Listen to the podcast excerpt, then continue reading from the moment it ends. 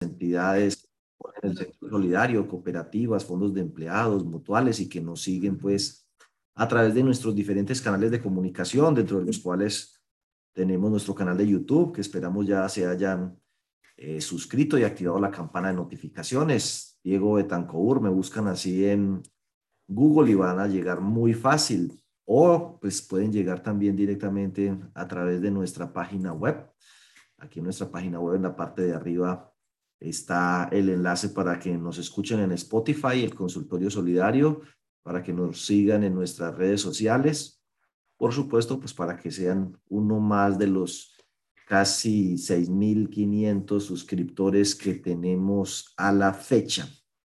El día de hoy, pues y deseando que se encuentren todos llenos de salud, que arranque una semana muy productiva. Como siempre, pues queremos proponer algunos temas que son de novedad para que arranquen pues actualizados y que manifiesten las preguntas que tengan a través del chat y procuraremos pues irlas resolviendo durante el transcurso de eh, la conferencia o el consultorio. Recuerden también que el mismo está siendo transmitido en directo en YouTube, así que si a posteriori lo quiere usted compartir con otras personas de su entidad, directivos, pues es una forma de no perderse el consultorio. Aquí se ve que está transmitiéndose en vivo. A propósito, eh, tuvimos nuestro curso virtual gratuito de economía solidaria. Lo tuvimos este sábado. Se conectaron unas casi 300 personas por eh, Zoom, eh, por YouTube unas 80 y algo, así que tuvimos unas 300 y algo de personas. Pero lo que les quiero decir es que ese consultorio, pues lo hicimos alrededor de un juego que ustedes em, a lo mejor conocen, que es quién quiere ser solidario. Entonces el consultorio lo hicimos alrededor de quién, quién quiere ser millonario, lo hicimos alrededor de quién quiere ser solidario. Entonces las personas iban participando a través del chat e íbamos dando respuesta a las preguntas de eh, que una empresa de economía solidaria qué es, sobre los principios, sobre el tema democrático, buscando que la gente conozca de manera más precisa de qué se trata la economía solidaria, la valore, se enamore de ella. Y pues la invitación es a que ustedes compartan y usen ese video si les parece de utilidad con sus asociados, buscando pues em, contribuir al propósito de la educación solidaria que a veces se dificulta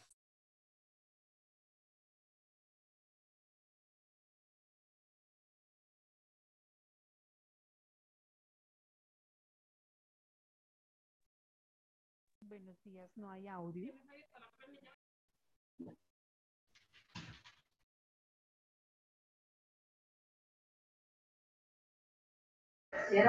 Diego, estás sin micrófono. Ok, muchísimas gracias.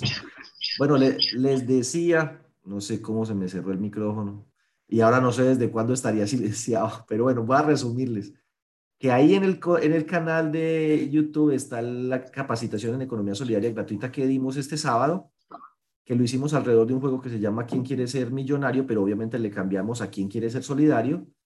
Tuvimos unas 350 personas entre el canal de YouTube y y este medio Zoom y que ese material es de ustedes, es para que lo compartan con sus asociados, que lo que busca es dar a conocer de qué se tratan estas organizaciones. Estamos dando el módulo introductorio este año. El primer semestre del año entrante vamos a tratar todo lo que tiene que ver con el gobierno, la forma de gobierno, que es la asamblea, que es el consejo, junta directiva, los comités, etcétera, el, el control social y eh, en el segundo semestre del año entrante, si Dios nos da vida y salud, pues vamos a estar abordando todo el tema económico, de comprensión de las principales cifras, eh, del manejo de los excedentes, de los fondos sociales, de la cartera, los aportes, los ahorros, bueno, esa parte económica. Eh, y que lo que buscamos es pues llenar un poco ese vacío que a veces, o, o tratar de vencer un poco esa barrera eh, a veces la barrera es que no, que es que no tengo plata para contratar una capacitación en economía solidaria. Ahí está, ahí es gratuita.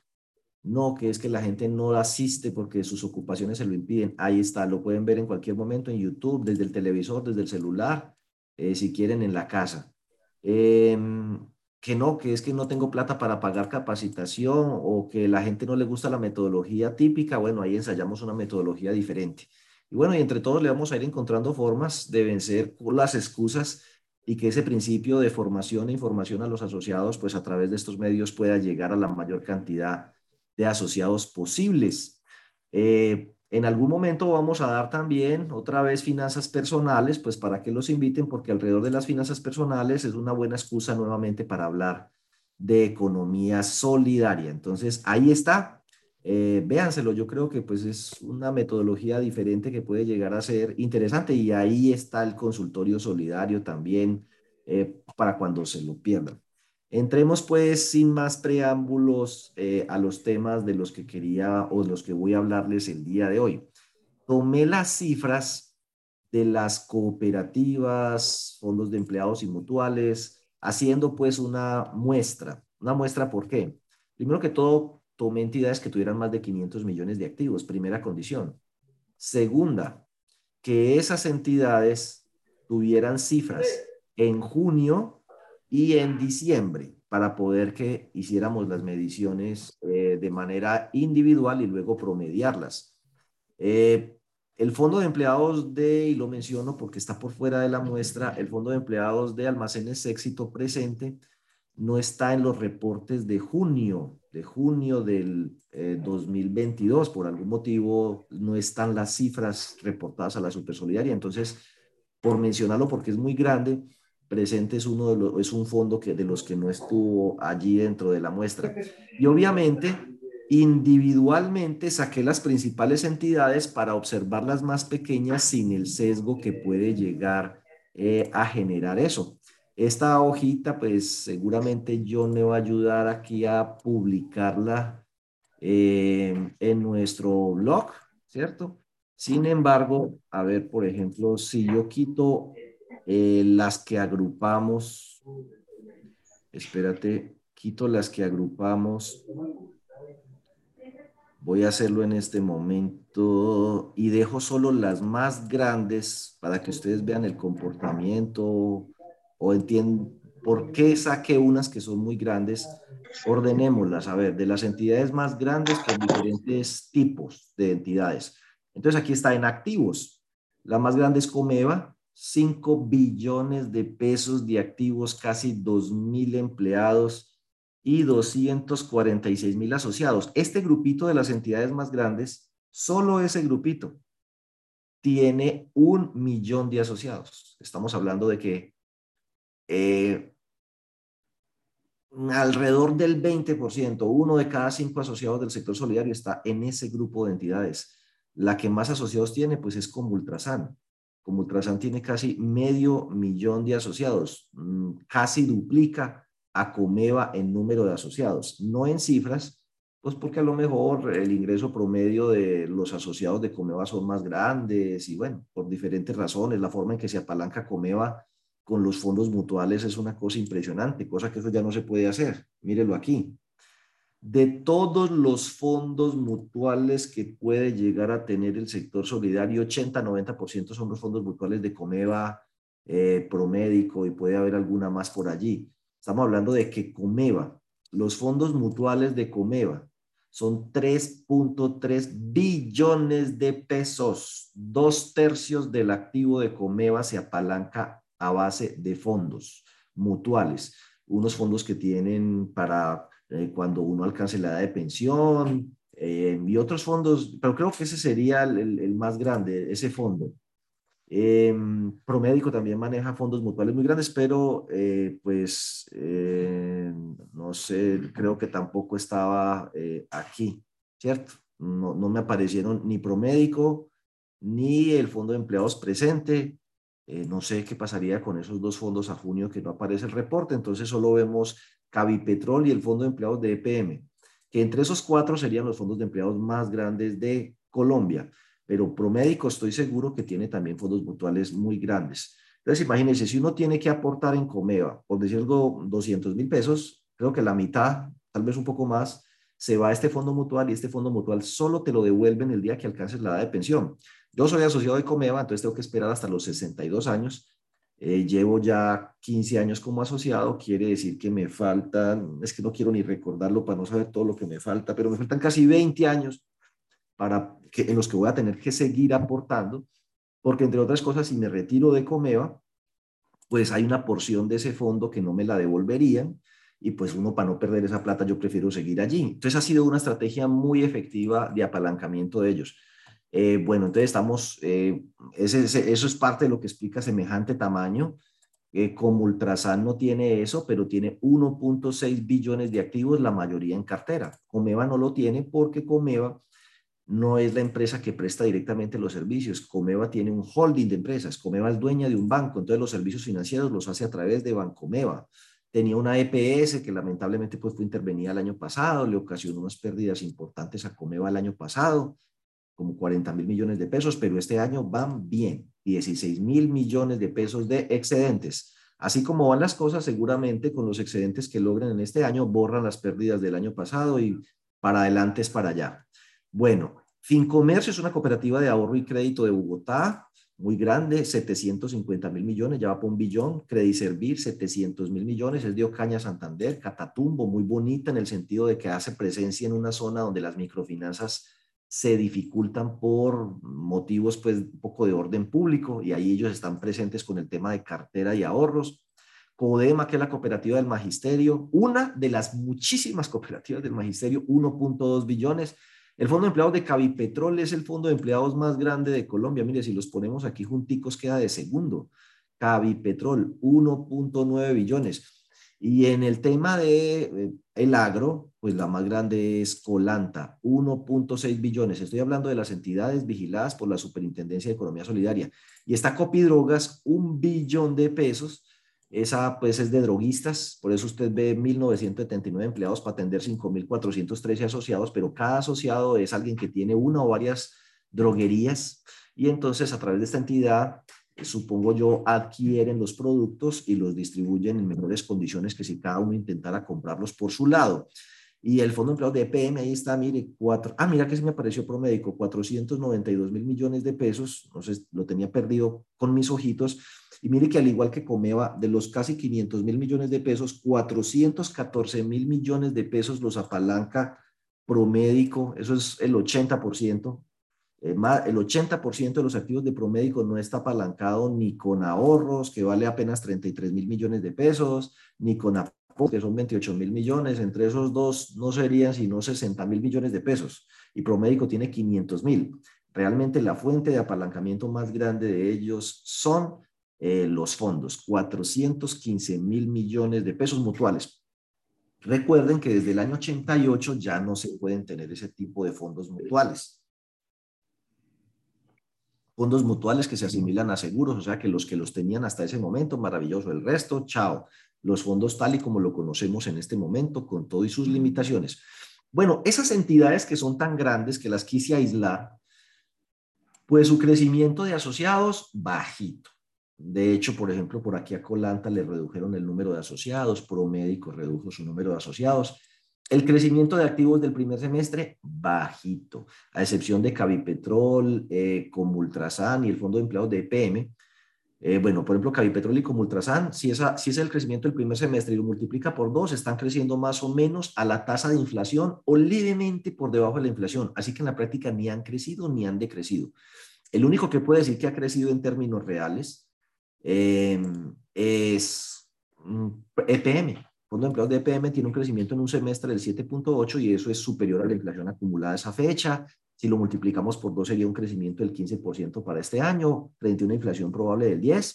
Bien. Ahora, el crecimiento promedio eh, de la cartera, en cambio, muestra una cosa distinta. Bueno, es que promedio de la cartera, el de ellos no es promedio.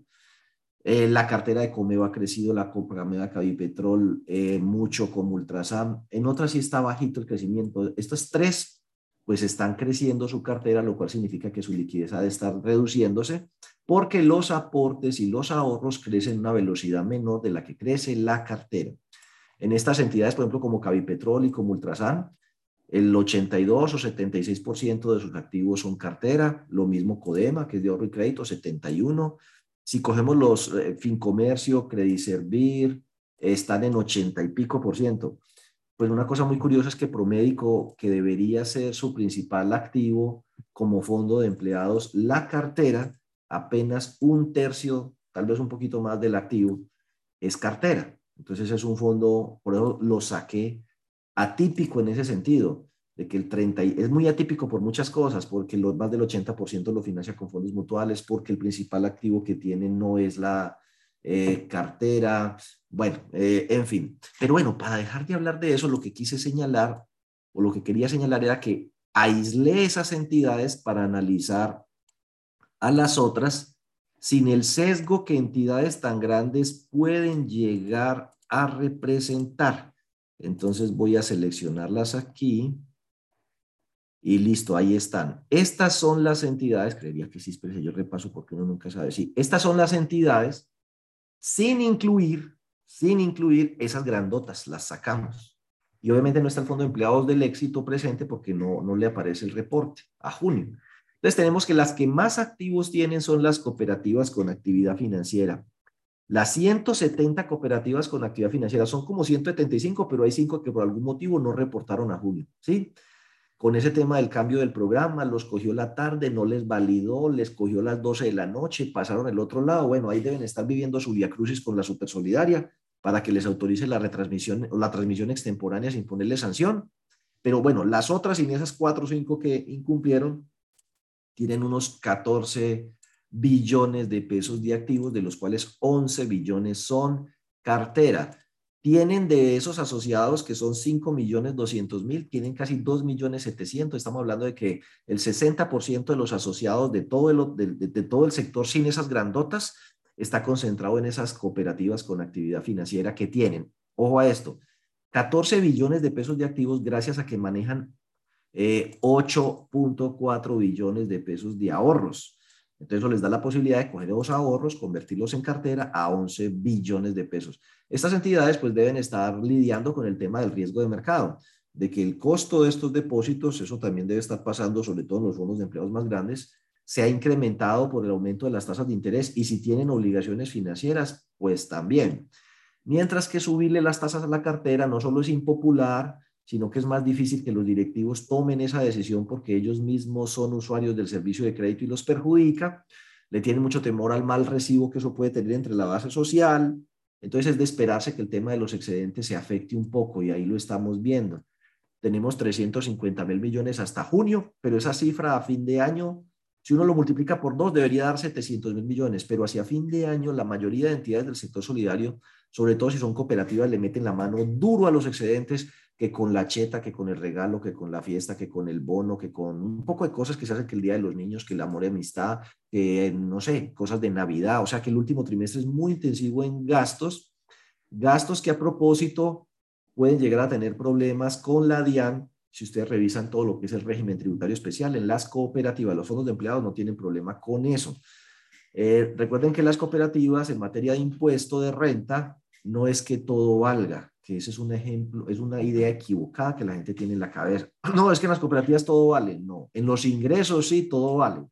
Ingresos con asociados, ingresos con terceros, y utilidad, venta, propiedad, planta y equipo, recuperaciones de deterioro, todo lo que empiece por cuatro, va.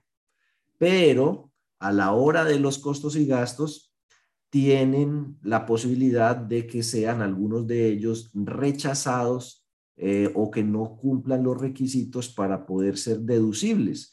Por ejemplo, las cooperativas y las mutuales tienen que prestar mucha atención, uno, a que tengan su nómina electrónica, documentos soporten la adquisición a personas no obligadas a facturar, en facturación electrónica, por un lado, eh, los soportes. Por otro lado, em, que tenga relación de causalidad, necesidad y proporcionalidad.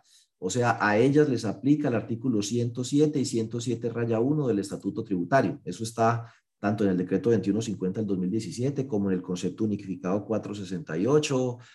Eh, así lo falló eh, la, la, sentencia, creo que fue el Consejo de Estado en una demanda que interpuso con FECOP.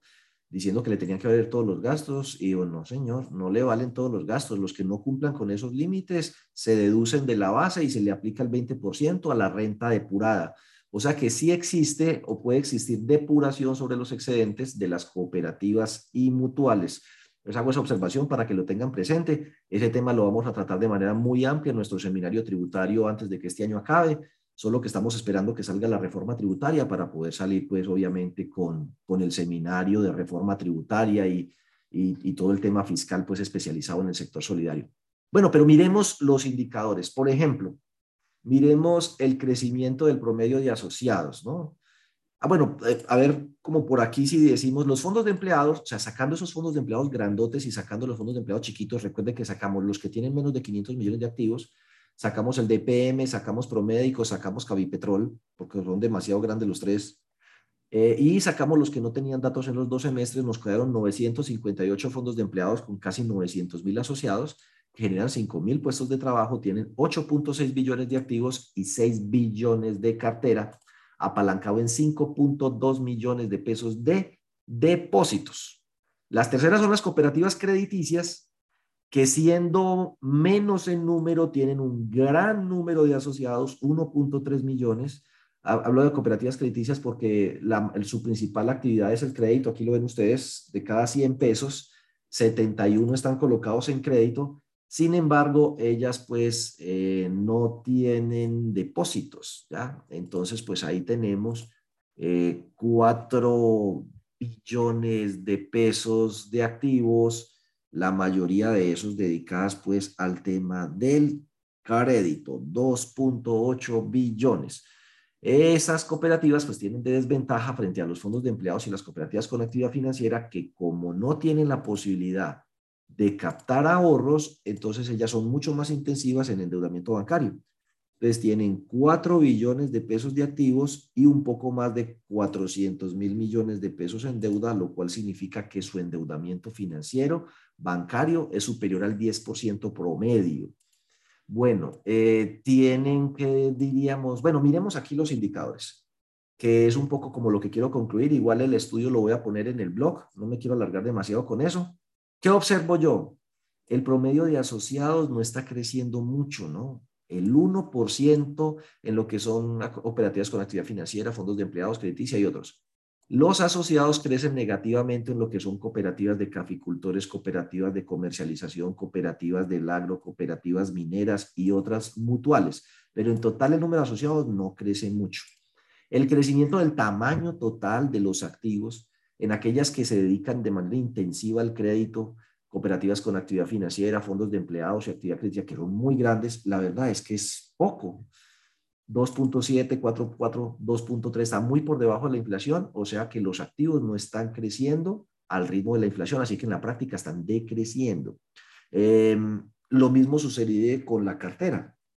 Entonces tenemos crecimientos del 4, 3, bastante modestos, eh, que pues eh, eh, impactan el crecimiento general, pues porque son las que más plata tienen en cartera. Es que si de toda la cartera de 21 billones, estas tres primeras tienen 20.3 billones, o sea, acá hay toda la plata estás ahí, y por eso menciono esas tres, la cartera no está creciendo, está creciendo por debajo de la inflación, pero además está creciendo los depósitos también menos de lo que crece la cartera en las cooperativas con actividad financiera, lo cual significa que si los depósitos crecen muy lento, entonces, pues lo que va a suceder y la cartera crece más rápido es que la cartera gana participación.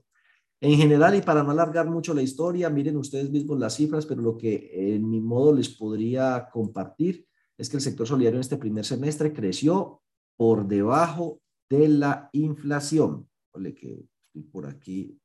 Creció por debajo de la inflación, o sea, no estamos creciendo al ritmo que crece la inflación, lo cual implica una contracción. Eh, bueno, yo diría que va a haber una desaceleración en muchos frentes mm, en lo que resta de este año y el año entrante, especialmente en el frente de la vivienda, el tema de las tasas altas y de un cambio en la política de estímulos a, las, a los subsidios a la tasa de interés, el encarecimiento de las materias primas. Em, bueno, va a haber varias cosas que van a afectar el tema de la vivienda y por ahí entonces las que se dediquen también a crédito de vivienda se podría hacer un poco lento la cosa, pero en medio de todo, Pues ahí vemos las cooperativas con actividad financiera de 100 pesos de activo, 75 casi son cartera, tres cuartas partes. Los fondos de empleados y cooperativas con actividad crediticia están pegados hace rato alrededor del 70%, lo cual significa que siguen teniendo excesos de liquidez. Eh, y tal vez por eso han sido más lentos en subir sus tasas de interés y al ser más lentos en subir sus tasas de interés, los ahorradores más grandes que tienen CDAT se han llevado su plata para otro lado. Entonces, pues eso podría estar pasando en varias entidades. Eh, su capital institucional, incluidos los fondos sociales, porque para mí son plata que no se han repartido todavía y las quise incluir, y los excedentes de este año. O sea, tomé todo lo que son fondos, reservas patrimoniales o pasivas y los excedentes apalancan entre un, alrededor de un 14% del total del el activo. Los depósitos y aportes apalancan en esas entidades, actividad financiera y fondo de empleados, el 80 y pico por ciento del activo. Las cooperativas de carácter agropecuario, las de caficultores, comercialización, agro, previsión exequial, tienen un, un componente de patrimonio propio muchísimo más grande, pero un margen neto más bajito y una inversión pues muchísimo más grande en propiedad, planta y equipo. Entonces, usted una relación entre esto y esto. ¿Por qué tiene un patrimonio propio tan grande? Porque han necesitado invertir mucho en propiedad, planta y equipo que se les ha eh, valorizado. En cuanto a los resultados, el margen neto, ahí está al primer semestre entre el 12 y el 16. Eso significa que cada 100 pesos a las cooperativas con actividad financiera les queda libres 13 hasta junio y a los fondos 17. Pero cuando lo medimos sobre los aportes, también están por debajo de la inflación causada. O sea que muy seguramente, y teniendo en cuenta la inflación tan alta que estamos viendo, este no va a ser un año en el que se puedan revalorizar los aportes al nivel de la inflación. Y hay que tener presente que el año entrante, em, o el año entrante, pues vamos a tener varios retos. Eh, uno, hay que tener en cuenta que las tasas van a estar altas. Dos, que la discusión del salario mínimo va a arrancar a partir del 20% yo creería que va a estar más cerca del 20% que del 10% que va a ser la inflación causada. Vamos a tener inflación del 10 general, pero la inflación de alimentos ha estado alrededor del 20, la inflación de arrendamientos alrededor del 16 o 17, y como eso le pega más duro a la gente que gana más poco y la gente que gana más poco ganas el salario mínimo, la discusión de ajuste del salario mínimo va a estar más alrededor del 20 para que lo tengan en cuenta a la hora de hacer sus presupuestos. Todas las cosas las vamos, las vamos a ver en octubre, que va a ser nuestro seminario sobre proyecciones financieras. El seminario tributario debería estar hacia finales de noviembre, principios de diciembre.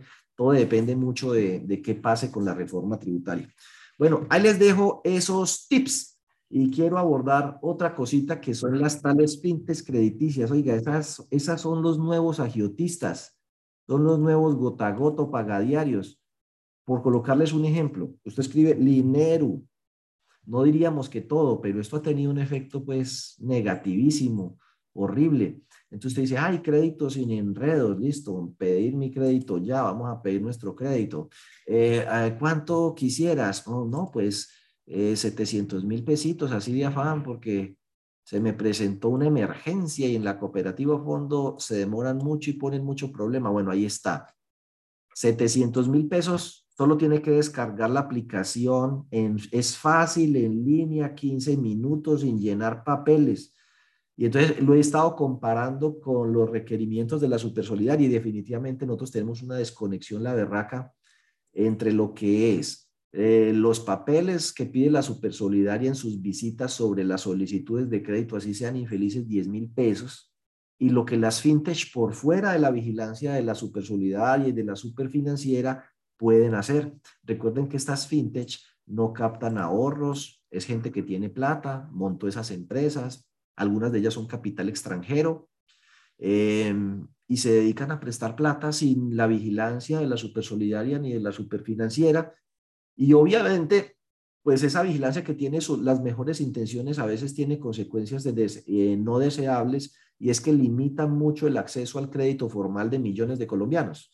Los millones de colombianos quieren crédito, pero cuando usted le dice que le tiene que analizar capacidad de pago, solvencia, hábitos de pago, garantías, consultarlo a la central de riesgos, eh, pasarlo por 20 mil filtros, que llenen este formulario, que hay que verificar la información, dejar constancia de quién verificó la información, quién lo analizó, quién lo entrevistó, archivar los papeles, que dónde está, que después de que hay que hacerle el crédito, que hay que entregar la tabla de amortización, que poner a su disposición el reglamento de crédito. O sea, usted se pone a mirar lo que hay que hacer y hay que hacerlo para prestar 50 mil pesos y hay que hacerlo para prestar 50 millones. Entonces, en esos créditos pequeños, El costo, por ejemplo, de la consulta a las centrales de riesgo de un crédito un mes, pues básicamente hace que lo que usted va a recibir en intereses se le va a la central de riesgos.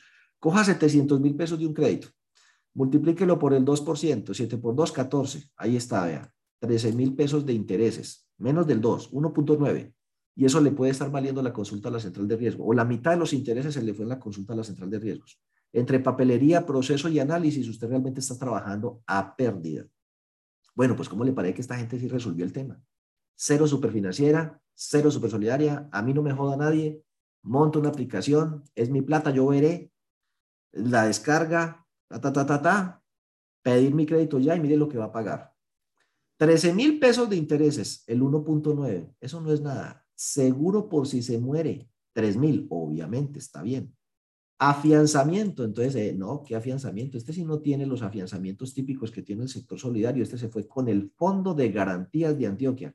¿Cuánto le va a cobrar? 88 mil pesos. Seis veces, tal vez siete, lo que pagan intereses. O sea, es siete veces más lo que usted paga por afianzamiento que lo que va a pagar por intereses. Pero a eso miren el tema de la administración. La administración es 27 mil pesos. Es más del doble de lo que va a pagar por intereses. Y luego viene el IVA de esa administración, 30 mil pesos. Total, la persona por 700 mil pesos del crédito va a terminar pagando 836 mil pesos. O sea que 136 mil, 137 mil pesos de diferencia. A ver, 137 por redondeo está cerca de 140. Y 7 por 2, 14. 140. Quiere decir que la tasa es más o menos el 19% mensual.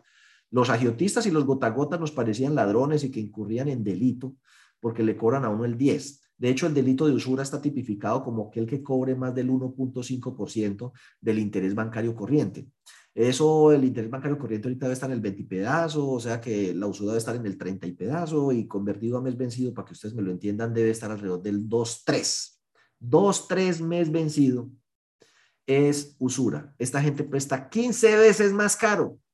Vaya a ver la administración, entra al bolsillo de quién. Vaya a ver todo esto al bolsillo de quién entra. Y pues esto es una plaga. Hoy hay un poco de entidades eh, del sector solidario que están compitiendo y empresas que tienen el problema de que sus trabajadores están supremamente endeudados con este tipo de aplicaciones. Han descargado en el celular dos o tres aplicaciones y ven 500 mil por allí, 700 mil pesos allí, 400 mil por allá. No pagan y ahora los van a reportar a la central de riesgos y demás. Entonces, bueno, esa es otra plaga. Eh, así que estén atentos de enseñarles a sus asociados los peligros de meterse con esos métodos no tradicionales de financiación. Em, bueno, antes que nada, pues agradecerle a los que de aquí participaron. Tuvimos este viernes pasado nuestro seminario em, sobre NIF. Eh, tuvimos una muy buena asistencia. Les agradecemos enormemente el apoyo que eh, dan de nuestro trabajo. Esta semana les va a estar llegando el material. Bueno, hablemos de una cosa que a lo mejor la, he venido eh, repitiendo varias veces, pero quiero hoy cerrar el tema y estar seguro de eso. Mire, eh, algunas cooperativas les podría convenir convertirse en fondo de empleados como parte de sus estrategias y la quiero plantear aquí. ¿Por qué es bueno ser fondo de empleados? Los fondos de empleados no son contribuyentes del impuesto de renta, artículo 23 del Estatuto Tributario, punto. Así que sobre su actividad de ahorro y crédito y sobre sus actividades distintas que tengan en el estatuto, no tienen que pagar impuesto de renta. Ahora, deben tener presente que las otras actividades que tengan contempladas en el estatuto tienen que estar orientadas a, satisfacer necesidades de los asociados, pero simplemente no pagan impuesto de renta. Eso no es cualquier bobada, es el 20%. Así que ellos no tienen que ponerse a hacer maromas que para disminuir el excedente, maromas que los ponen en riesgo respecto a la DIAN, por lo que yo ya les decía del decreto 2150, del concepto 481, del artículo 107 y 107 raya 1 del estatuto tributario. Les pueden rechazar todo eso Dice, usted se pasó el límite del 1%. Estos gastos no están soportados eh, adecuadamente. Entonces, ¿por qué? Usted no tiene nómina electrónica, usted no tiene facturación electrónica, usted no tiene el documento soporte. Bueno, se le pegan de un poco de cosas y lleve, declarar, eh, corrija la declaración de renta, pague el impuesto de renta sobre los gastos que no son deducibles y tres, lo voy a expulsar del régimen tributario especial, así que va a ir a dar al régimen ordinario. Todo eso le puede pasar a una cooperativa. A un fondo de empleados no lo pueden expulsar del régimen tributario especial. ¿Por qué? Porque no es contribuyente, presenta declaración de ingresos y patrimonio. Nómina electrónica no le toca porque es que él no tiene que soportar, eh, pues, o sea, no, no, tiene que soportar costos y deducciones porque no es declarante eh, de renta. Bueno, esa es pues como mi opinión. En cambio, las cooperativas le entra todos los ingresos, eh, utilidad propiedad, planta de equipo, entra. Ingresos con terceros, entra. Bueno, eh, excedentes obtenidos en la prestación de servicio a terceros, que es el concepto correcto, entra. Eh, recuperaciones de deterioro, entra. Todo eso entra como ingreso. En lo único en lo que aplica deducciones y rechazos, o sea, mm, deducciones no, deducciones rechazadas o gastos no deducibles más bien, es en eso, en los gastos, en los costos, pero los ingresos sí entran eh, todito. Entonces, ese tema del impuesto de renta me parece de la mayor importancia y hay que decir que dentro de la reforma tributaria no, no, no, aparece una modificación a estos dos regímenes. Eh, los fondos de empleados también pueden tener otras actividades contempladas en el estatuto orientadas a satisfacer necesidades de los asociados y que marginalmente pues pueden extenderse también a no asociados, es decir, preferencialmente, como lo señala el artículo 10 de la ley 79, deben orientarse a satisfacer necesidades de los asociados, pero pueden hacer extensivo eso a otras personas, excepto el tema de ahorro y crédito. Los fondos de empleados, pues, eh, la desventaja que tienen frente a las mutuales y las cooperativas es que ellas sí tienen que tener un vínculo común de asociación un poco más limitado. Por ejemplo, mientras las mutuales y las cooperativas pueden recibir personas jurídicas, los fondos de empleados no. Eh, mientras los fondos de empleados, mientras las mutuales y cooperativas puedan recibir estudiantes, amas de casa, cualquiera, pues, con unos requisitos. Eh, los fondos de empleados tienen que tener un, vínculo común de asociación. Puede ser de una empresa, puede ser de un mismo sector. Fondo de empleados profesionales médicos de Colombia, Promédico, fondo de empleados del sector bancario, no importa el banco. Usted trabaja en el sector bancario, sí, entre para acá para el fondo de empleados. Puede ser de un grupo económico, fondo de empleados del grupo Bolívar, por colocar algo.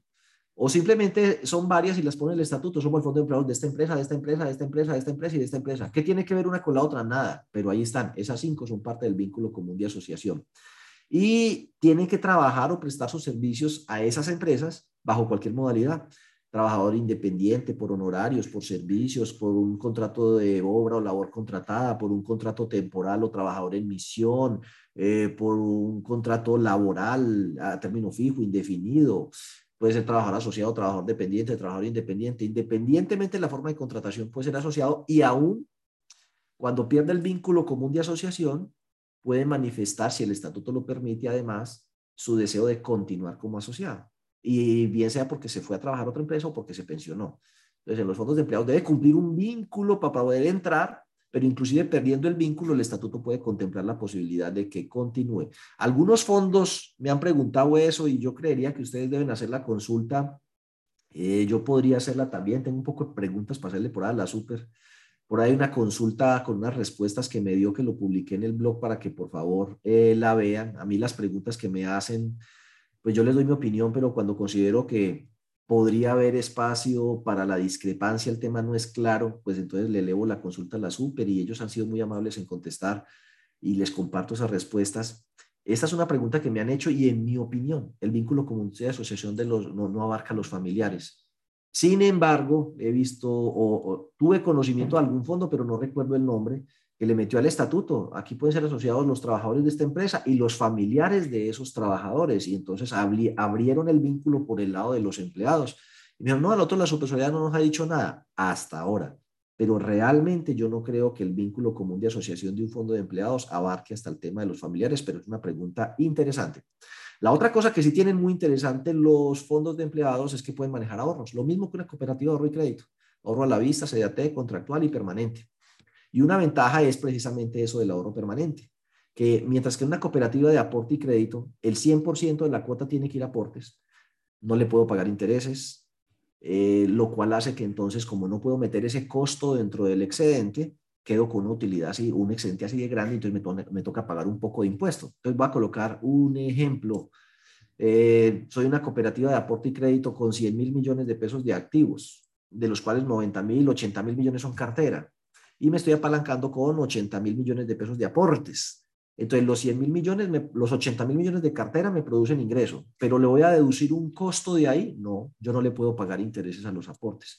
Si esa cooperativa fuera fondo de empleados, mínimo de los 80 mil millones de pesos, tendría que tener el 10% en aportes. Es decir, que tendría 8 mil millones de pesos en aportes y los otros 72 mil millones de pesos los podría tener en el pasivo como ahorro permanente, haciendo lo mismo que hace el aporte, es garantía de las obligaciones que el asociado tiene y le hace como multiplicador, aunque eso está pues de mandar a recoger eso de prestar tres, cuatro veces, pero tiene de ventaja que usted podría llegar a decir, como estoy dando excedentes tan grandes, 5 mil millones de pesos, es un ejemplo, yo no quiero dar tanto excedentes, pero ya no puedo bajar más la tasa de interés de los créditos, porque al fin y al cabo el crédito solo lo usa la mitad de los asociados, en cambio ahorros tienen todos, y se me podrían ir los que más plata tienen, y entonces me dejan sin plata para prestar, o sea, me descuadran todo. Yo creo, tengo que crear un estímulo, un incentivo a largo plazo para que la gente deje su plata ahí.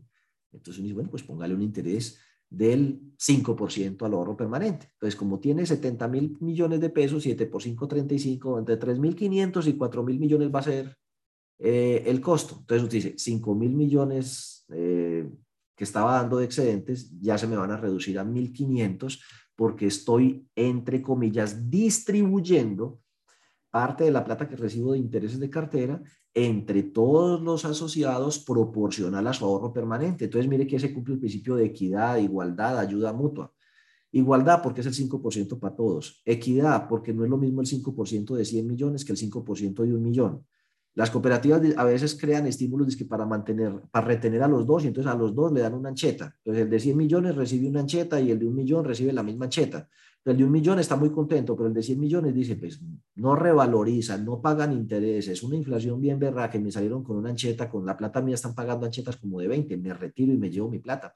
Es que hoy una persona que tenga, por ejemplo, 10 millones, 20, 30 de aportes, con, cuando está viendo una inflación del 10%, pues está entre comillas, perdiendo poder adquisitivo de un millón, dos millones, tres millones eh, anual. Entonces es un tema que lo pone a pensar. Entonces esa es otra ventaja, el tema del ahorro permanente, además de que el ahorro permanente sí puede contemplar retiros parciales si uno así lo quisiera en el estatuto, mientras que los aportes no. Por aquí han estado discutiendo mucho que si puedo hacer un retiro parcial de aportes de no sé qué, mire, porque yo es que yo tengo como 20 millones, yo no quiero que me preste, yo quiero que me devuelvan nomás dos, eh, no, pues que yo estoy sin pagar, usted no puedo pagar, entonces están las cooperativas como amarradas, oiga, ¿qué hago con este señor? Me debe 21, está en mora, tiene 20 de aportes, ha sido muy buen asociado. Y entonces, ¿qué hago? Lo excluyo para poder cruzarle los aportes y pierdo ese asociado. Y entonces, pues él dice que no se quiere retirar porque pierde los beneficios. Eh, y si lo mando a cobro jurídico, pues, ¿cómo lo voy a mandar a cobro jurídico si no haberlo excluido? Si fuera fondo de empleados, podría establecer como en algunos casos que el asociado que entre en mora le pueden tomar las cuotas de, en mora de su ahorro permanente hasta, por ejemplo, no sé, tres cuotas, cuatro cuotas durante algún tiempo, para darle tiempo a que él subsane la razón por la cual no pudo haber cumplido con esa obligación. Venga, reestructure, refinancie, se ponga al día, llegue de vacaciones, entonces no se perjudican los dos. El fondo de empleo no tiene que provisionar esa cartera, no tiene que dañar su indicador de calidad de cartera, él no tiene que perjudicarse porque no se tiene que retirar del fondo, ni lo van a reportar negativamente a la central de riesgo. Entonces ese ahorro permanente actúa como amortiguador. Uno puede llegar a establecer, vea, cuando usted cumple el derecho a su pensión, eh, si quiere, puede reducir el aporte a menos y sacar hasta el 50% de lo que tenga en ahorro permanente para que no se tenga que retirar del todo.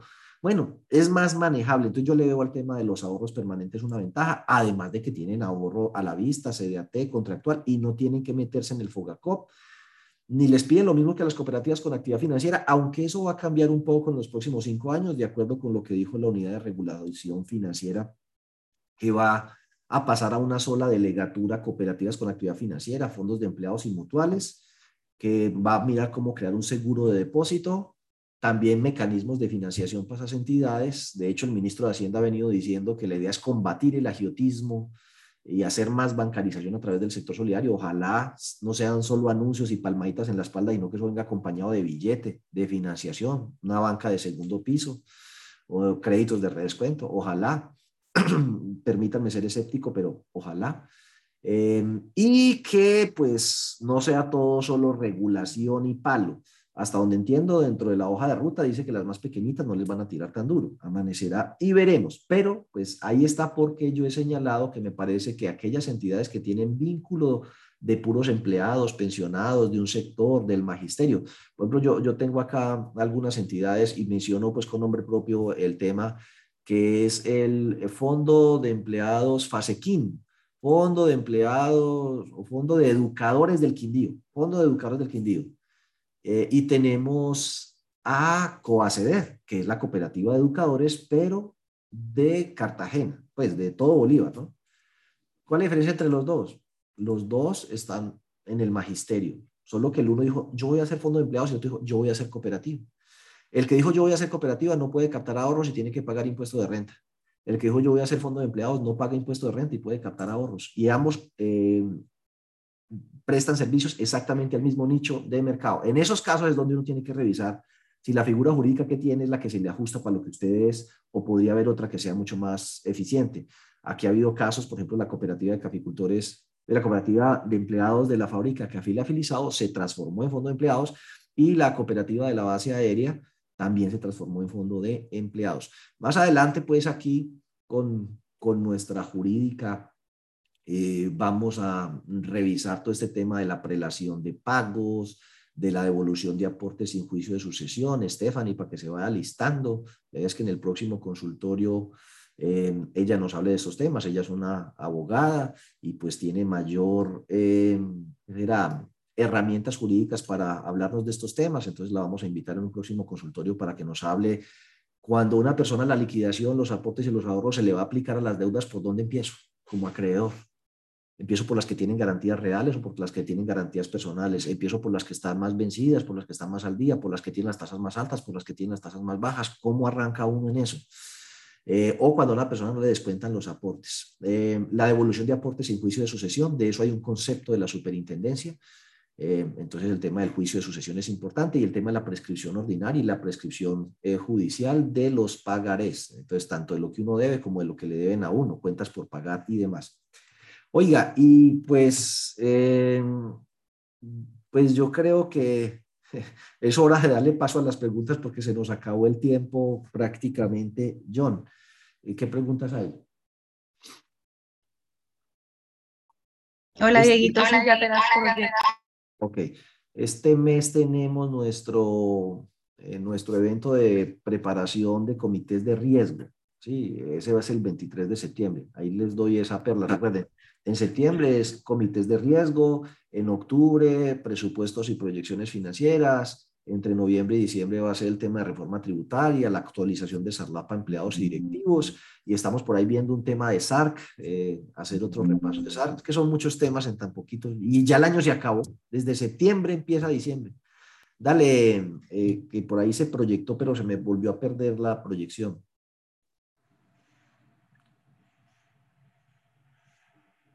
Espérate, yo voy a ver por acá en el chat, a ver. Eh, que no sé si de pronto se desconectó. ahí, ahí ya viene.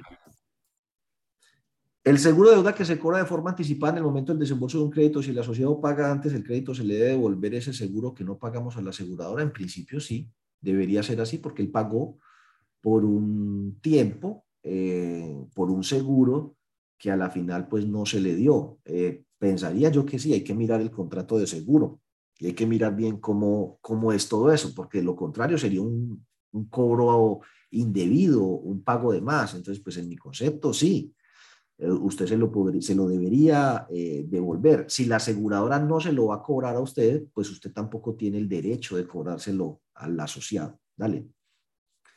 ¿En qué norma de la superioridad informa que ya no se puede reportar a las centrales de información la calificación por riesgo de los asociados?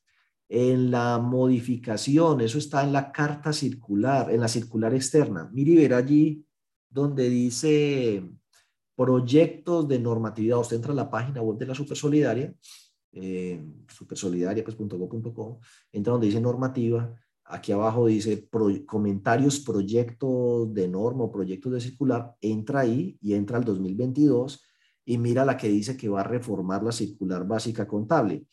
Ahí están modificando eh, el anexo eh, respectivo pues, de cartera el anexo, eh, el 2 es, y al final, en la parte final, donde habla de la homologación, dice que esa homologación también va a ser obligatoria para, para cuando se hacen recalificaciones. Eso por un lado. Si eso no lo deja convencido, que ahí está clarito, lo que pasa es que sí, pues la gente no va a decir, así como usted lo está preguntando, pero ahí lo dice, eh, que esa homologación va a ser también obligatoria. Eso lo vimos por ahí en un consultorio pasado. Se podría devolver a él. También en la respuesta que nos dio la Superintendencia de Economía Solidaria, que está publicada en el blog, consultas varias, ahí la Supersolidaria también nos responde eso. Entonces, en esas dos, en, la, en, en, el comentario proyectos de circular externa está, y en la respuesta que nos dio la Supersolidaria a esa pregunta que está en el blog. Dale, John. Lee, dale, Estefan. Nuestra cooperativa entrega un beneficio a sus asociados. ¿Esto podría acarrear problemas con la DIAN? Totalmente, totalmente, sí. Eh, ese beneficio solidario habría que ver qué es, porque es que las cooperativas pues son muy creativas para inventarse cosas a la hora de repartir plata, pero no necesariamente desde el punto de vista fiscal son fáciles de defender. Hay cooperativas que llega a diciembre y para todo el mundo un bono de 300 mil pesos. ¿Y como a cuento de qué? Por un lado. Por otro lado, ¿dónde está el soporte de los 300 mil pesos? Esos son pagos a personas no obligadas a facturar. ¿Dónde está el documento soporte de esa vaina? Por otro lado. Tres, uno dice, eso, a, eso le aplica el artículo 107 del Estatuto Tributario, 107 y 107 raya 1. Eso está en el decreto 2150 que reglamentó el régimen tributario especial y está en el concepto unificado 468. Entonces le van a decir, a usted le aplica el artículo 107 y 107 raya 1 del Estatuto Tributario. ¿Cuál es la relación de causalidad, necesidad y proporcionalidad de eso? Entonces usted empieza ya a gaguear, no sé qué contestará eso, pero suponiendo que conteste algo, entonces se le viene con el 107 rayado y le dicen, listo, aquí dice que usted puede hacer atenciones, agasajos, fiestas, bonos, regalos, ranchetas, paseo, perfecto, hasta el 1% de los ingresos fiscales. Entonces, usted de hacerlo lo puede hacer, pero no puede pasarse del 1. Muestre a ver cuánto fue lo que usted repartió. Y resulta que lo que reparten en ese tipo de cosas puede ser el 10, 15, 20% del total de los excedentes. Entonces le dice, no, le valgo hasta el 1 y el otro 19 se lo rechazo, así que me hace el favor y me corrige la declaración de renta, paga la sanción, paga el mayor impuesto de renta y lo voy a excluir del régimen tributario especial, o sea que a partir del año entrante me paga la tarifa plena del 35%. Eso es lo que yo digo que un fondo de empleados, por ejemplo, no se enfrenta, pero obviamente todo el mundo no se puede convertir en fondo de empleados. Entonces, sí, eso es un tema que vamos a tratar de a fondo, espero, en nuestro seminario tributario para darles pues como un contexto amplio de lo que están haciendo, qué podría de pronto tratar de ajustarse un poco para disminuir el riesgo. En eso tenemos una serie de, de recomendaciones, pero eso sí pues es de seminario tributario. Dale, el 1% de los ingresos fiscales. Los fondos de empleados pueden tener a pensionados de las empresas del vínculo común de asociación si adquirieron el derecho de pensión siendo asociados. Entonces, por ejemplo, está el fondo de empleados de la DIAN. Entonces, los pensionados pueden ser parte del fondo de empleados, pero deben adquirir el derecho a pensión siendo asociados. Y así es en todos los fondos de empleados. Si yo soy asociado y me pensiono, no me tengo que ir, no es obligatorio. Puedo seguir como asociado, siempre que eso esté allí. Si ya son pensionados, pero no son asociados, decirle asociese es un poco más complicado. En mi opinión, eh, no. Debe tener el vínculo en el momento en el que adquiere el derecho a la pensión. Dale, John. Pero eso esa es una opinión, obviamente, pues acepta interpretaciones. ¿Cuál sería el impacto general para un fondo de empleados que abre la puerta a fin de afiliar a los empleados de dos empresas de los mismos dueños, pero que son independientes de la que tiene el fondo de empleados? No, pues yo solo le veo impactos positivos. Tiene más gente haciendo aportes y ahorros, más gente a la cual usted le puede hacer el crédito, Em, el crecimiento potencial pues es una mayor economía de escala. Que hay que mirar que no haya demasiadas asimetrías entre los dos. Porque pueden ser dos empresas, pero son como el agua y el aceite. En esta la gente gana más de dos salarios mínimos, es súper estable y tiene una cultura organizacional. En esta otra, todo mundo está contratado a término fijo, rotan una cosa impresionante, la gente se gana el mínimo. Entonces ahí empiezan a tener problemas para que el reglamento de crédito y los beneficios les resulten aplicables a ambas. Entonces tiene 500 por este lado y 500 por este otro. Estos 500 permanecen casi todo el tiempo y acumulan un muy buen nivel de aportes y ahorros y hacen créditos por volumen suficiente como para generar excedentes con los cuales hacer sostenibles los programas sociales. Pero estos 500 Cada mes entran 50 y se van 50, así que en el año rotan todos. Así que en el año usted ha repartido 500 anchetas, 500 regalos, 500 auxilios de anteojos, 500 bonos, pero ninguno alcanzó a acumular ni un millón de pesos de aportes y ahorros y no se les puede hacer créditos muy grandes porque, eh, porque no, ¿qué será? No, es porque pues, por la rotación, las garantías, el riesgo de crédito no se justifica. Entonces realmente usted fue, metió 500 personas para regalarles pero no alcanza para darle los beneficios de este otro.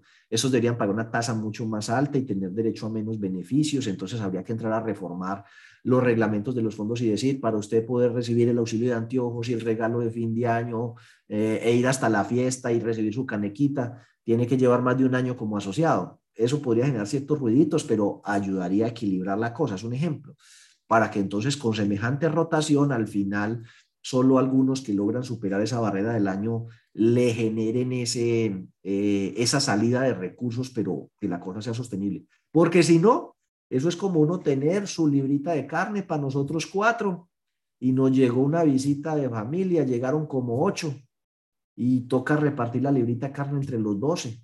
Entonces quedan todos bravos. Los que llegaron de visita, y, ay, yo pensé que estos familiares de nosotros vivían mejor, pero ese pedacito de carne que nos dieron. Y los que estaban aquí quedan bravos también porque, vean, nos tocó repartir la carne con estos que llegaron y no han puesto nada para el mercado. Entonces, si, si no hay esas profundas asimetrías y se tiene en cuenta bien cómo son los niveles de rotación de esta empresa, de esta otra, los volúmenes de ingreso y todo eso, y uno ve que efectivamente hay una cierta eh, sinergia, armonía, equilibrio, se parecen, pues se pueden juntar las dos bases y va a tener un fondo de empleados mucho más grande, más eficiente, más productivo. Es una buena idea. Eh, dale. ¿Está mal hacerle cruce de cuentas a una asociación a una cooperativa de crédito con el fin de pagar deudas contraídas por crédito sin haberlo excluido? Sí, está mal. Primero se tiene que retirar. Entonces uno tiene que llamarlo y decirle, venga, ayúdenme a ayudarlo. Mm, páseme la carta de retiro para yo al menos cruzarle los aportes y los ahorros y va a pagar menos intereses porque la deuda le merma y, de pronto podemos mirar si sobre el saldo se puede reestructurar más fácil, pero la persona no le, le, pasa carta de retiro, lo que tiene es que arrancar el proceso de exclusión antes de hacerle el cruce, porque de lo contrario está mal hecho. Dale. Eh, ah, bueno, listo, ¿no? Entonces yo creería que con Tenemos dos personas con las manos levantadas, Ah, bueno, hábleles el micrófono para con esas dos preguntas cerrar el día de hoy. Oiga, nunca me alcanza el tiempo. Siempre se me queda el tiempo mucho. Nos va a tocar vernos pues dentro de ocho días otra vez. Eh, las dos preguntas, los que, los que tenían la mano levantada, ¿ya activaron el micrófono? Eh, ahí está un usuario de Zoom, dice así, Juan Carlos Otaya, para que activen el micrófono. Sí, por favor, ya les mandé el mensaje, por favor, activen el micrófono. Sí, buenos días. Sí, hola Juan Carlos. Juan Diego, ¿cómo está? Buenos días. Muchas gracias. No, yo quiero hacer nomás es un aporte con respecto a lo que te hablabas de la fintech, con esos costos altísimos que muchas veces nuestros asociados corren a, adquirir dinero rápido y fácil y después vienen a las entidades y nos dicen, venga, ¿y ustedes por qué ponen tanta traba, no? Pero yo creo que por encima de eso también está, yo estaba antes en, en el sector fondista, hoy estoy en el sector cooperativo, pero uno ve claramente la, la la desunión en el sector cooperativo, más, más que en los fondos, ¿no? Y creo que es el momento de que los, siendo un sector tan fuerte, el sector solidario, cooperativas, mutuales, fondos de empleados, y ustedes estos espacios que aglomera tanta gente, es decir, mucha gente se, se cita los lunes a, a, estos espacios, de empezar a crear esos espacios de unión, precisamente para, para ser fuertes y, y no estar con la cabeza abajo siempre y todo lo que diga la entidad, las entidades de supervisión, decir, hagamos, lo tenemos que hacer, lo tenemos que hacer y no hay vuelta atrás. Uno ve, por ejemplo, en el sector fondista que muchas cosas se, se, han aplazado por tiempo, por el mismo proceso, porque los sistemas es uno encima de otro. Entonces, pero acá en el sector cooperativo yo no veo que pase eso.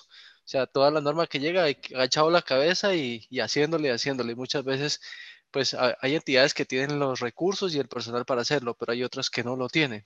Y eso va a llegar un momento en que pues va a tender a desaparecer el modelo, ¿no? Entonces yo creo que es el momento de, de unirse todas este tipo de entidades y luchar uno por nuestros derechos, pero también pues también luchar por los deberes, ¿no? Eso era Diego lo que quería aportar. Muchas gracias. Con mucho gusto, sí. Ahí están pues nosotros eh, somos un espacio en el que buscamos apoyar al sector solidario desde la labor que hacemos, que es más de transferencia de conocimiento, el tema de representación gremial, político y eso, pues ahí están Confecobas, COP, está FECOLFIN y están una serie de gremios que pues lo, ideal es que ustedes rodeen, fortalezcan eh, esos gremios y a través de esos gremios canalicen ese tipo de peticiones y solicitudes.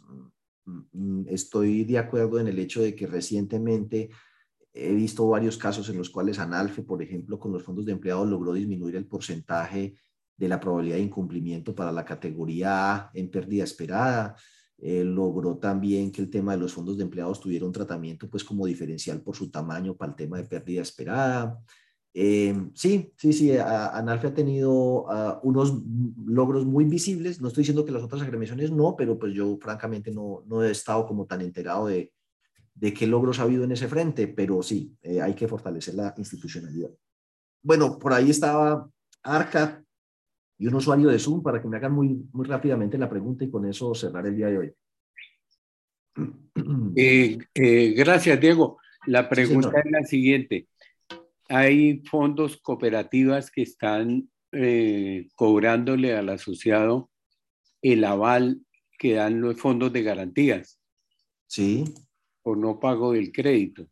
Pero si el asociado paga antes eh, un crédito que era 36 meses y lo paga en 12 meses, ¿debemos devolver parte del aval? O no, eso sí, se, queda en el contrato hay un contrato de afianzamiento entre las partes, ¿no? Entonces ahí sí se queda sujeto a, las cláusulas que ese contrato establezca, porque si el contrato establece la tarifa es del 3% sobre el valor del desembolso pagadero una sola vez y la cobertura va hasta el vencimiento del pagaré o hasta que, ¿cierto? Hasta que se extinga por cualquier medio y bla, bla, bla, bla. Y todo eso está en el contrato, pues eso ya vinculó a las partes y pues lo que se aplica es el contrato. Por eso cuando la, circular dice que cuando hay un crédito con afianzamiento, esas cláusulas deben estar en el pagaré o en un anexo.